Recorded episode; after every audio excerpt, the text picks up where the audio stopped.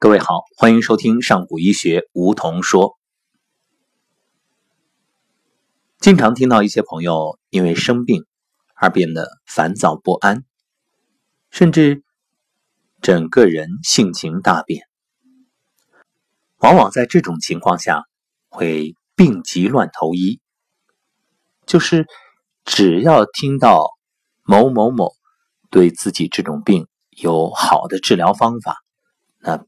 不惜一切代价，辗转都要找到，然后去尝试。尝试之后呢，发现效果并没有那么明显，或者说没有立竿见影，马上产生失望的情绪，继续再去寻求新的方法。那我想说的是，不要白费力气了，徒劳无益。你是找不到好的方法的。哎，可能有人会讲，你怎么这么说话？你不是打击人吗？原本心存的一线希望都被你扑灭了。我不是打击你，我是提醒你，你这样不断的外求，求来求去，最后你会发现，把自己折腾垮了。原本还有希望、有机会的。你白白的浪费了时光，耽误了自己的生机。为什么？因为你的心不定，心不定，所有的外求毫无意义。你看，你说哪一种方法真的是能够吃下去这个药马上就见效？如果是的话，我告诉你。要么那是真正对症的解毒，正好解你的毒啊；要么那是激素，对你饮鸩止渴，有害无益。其实你最该解的是心毒，最该降的是心火，因为你的心太乱了。人在生病的状况下，最忌讳的。就是那种抱怨、烦躁，这个时候一定要安然顺受，让心安定，然后慢慢的去调理，这样自己的气血逐步的提升，经络呢慢慢的打通，也就可以一点一点的修复机体，变得越来越健康。正所谓心安才能气顺，气顺才能除病。否则的话，你心急上火，肝气受损，只会加重病情。而如果盲目的去吃药，今天试试这个，明天再试试那个，对不起，最终你的肝啊雪上加霜，只会伤得更厉害。心神合一。那么你的血气就可以发挥它们的功能，你的身体的自愈力呢，也可以起到自我修复的作用。心有两种，一是真心，一是妄念。真心是水，而妄念是波。波因风动，风止则波息；水呢，则如如不动。既然无念，是无心也。所以，你如果问我什么是最好的治病法，我告诉你：安心无念，什么药都不用吃。你看，当你安心的时候，你能睡好；当你焦躁的时候，必失眠。子时失眠，肾水必亏。心肾相连，水亏则火旺，最易伤肾。为什么你睡不着的时候焦虑不安？因为肾水不足。本来肾水与心火是水火既济的，现在你这个肾水不足了，心火必然旺。心火旺，当然你就焦躁，就烦恼。所以睡的时候啊，一定是把自己放空的。不要躺在床上再去想那些烦恼的事儿，有人有这个习惯啊，一上床就开始构思筹划。哇，我明天要和这个人见面，明天要谈那个项目啊，明天要有签约，还要把明天一天要做的事儿在大脑里再梳理一遍。对不起，你错了。你越想越担心，越想越思虑，根本睡不着。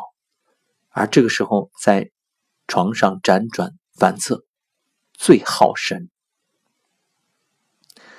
所以，如果真的失眠了，怎么办呢？打坐，可以以静坐的方式，掌心向上放在大腿上，去接收周围的能量。正所谓神满不思睡。如果能够以打坐的方式来吸收能量、来安神的话，心是定的，那么你一样可以。恢复精力，因为我们的大脑它需要的是在一种波频下自然得到修养，整个的身心都得到一种能量的补充。所以有一种说法就是，打坐六分钟相当于睡眠一小时。如果你真的学会了打坐，那你一晚上可能只做一个小时，却抵得过别人。睡六七个小时的，因此失眠的时候安然接受。当你的心安了，一切都不会有什么问题。还有就是第二天可以想一些办法补救。最重要的就是午时养心，因为午时本身就属心，这是十二时辰子午流注。午时静坐一刻钟，闭目养神，心气增强。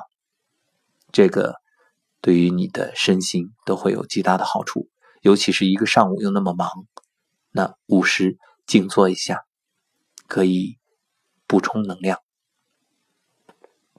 所以人生啊，精神为根本，精神的衰旺强弱就是靠的心神。心神静定不乱，你自然就可以有精神。心若乱了，那一切都乱了。所以养病切记不可急功近利，不要想着好像速战速决，因为性急则助火，火旺就损气，这得不偿失。另外呢，也。千万不要贪多，贪则无恒而性急，就是这是一个持久战。你不要想着，哎呀，我一下解决所有的问题。其实你的病就是由贪而起的，你的病就是你之前的这种心性。你的心性不改，你总是寄托着外在，一看到某位名医，就想着赶紧把我所有的问题都解决了。那你要解决的恰恰是这个贪字，这才是你真正的问题所在。再回到刚才所说的水火既济这个话题，心属火，肾属水，心肾相连，火一降下，水一上升。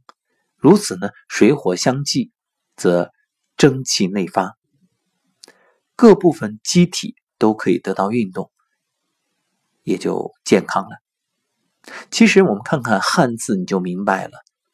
那从舌头上一个舌诊就可以看出你的身体。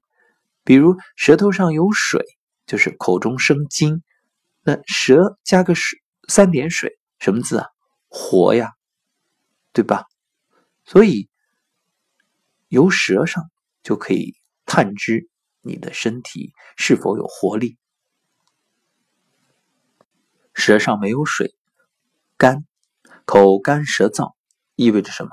心肾不交，水火不济，所以问题就来了呀。好，今天节目的最后提醒正在听节目的患了大病的朋友，想要好吗？想好的话，告诉你，首先不要怕死，相信自己的病不但可以养好，而且还可以非常健康，一定可以长寿，因为你的身体里本来就有这个能力，只是说你自己这种惧怕、担忧把它给抑制住了。第二，相信不用药物，也不靠什么营养品，就可以让自己获得延年益寿的方法，那还是靠的你自己。第三。就是从今天开始啊，不再去打扰自己的身体，啊，也不要再想自己这个病，不要在念里老想着，哎呀，我这个病今天是不是又恶化了？什么什么指标有没有又上升啊？等等等等。就像我们曾经反反复复在节目里给大家举的例子，不要想苹果，不要想苹果，不要想苹果，你想什么水果？苹果呀。所以。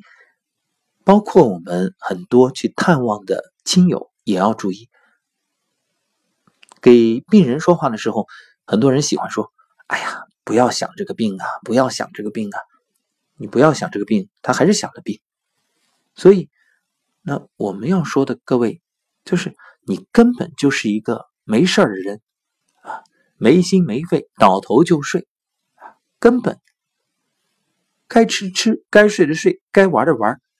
该出去旅游你就去旅游好了，你就根本没事儿啊。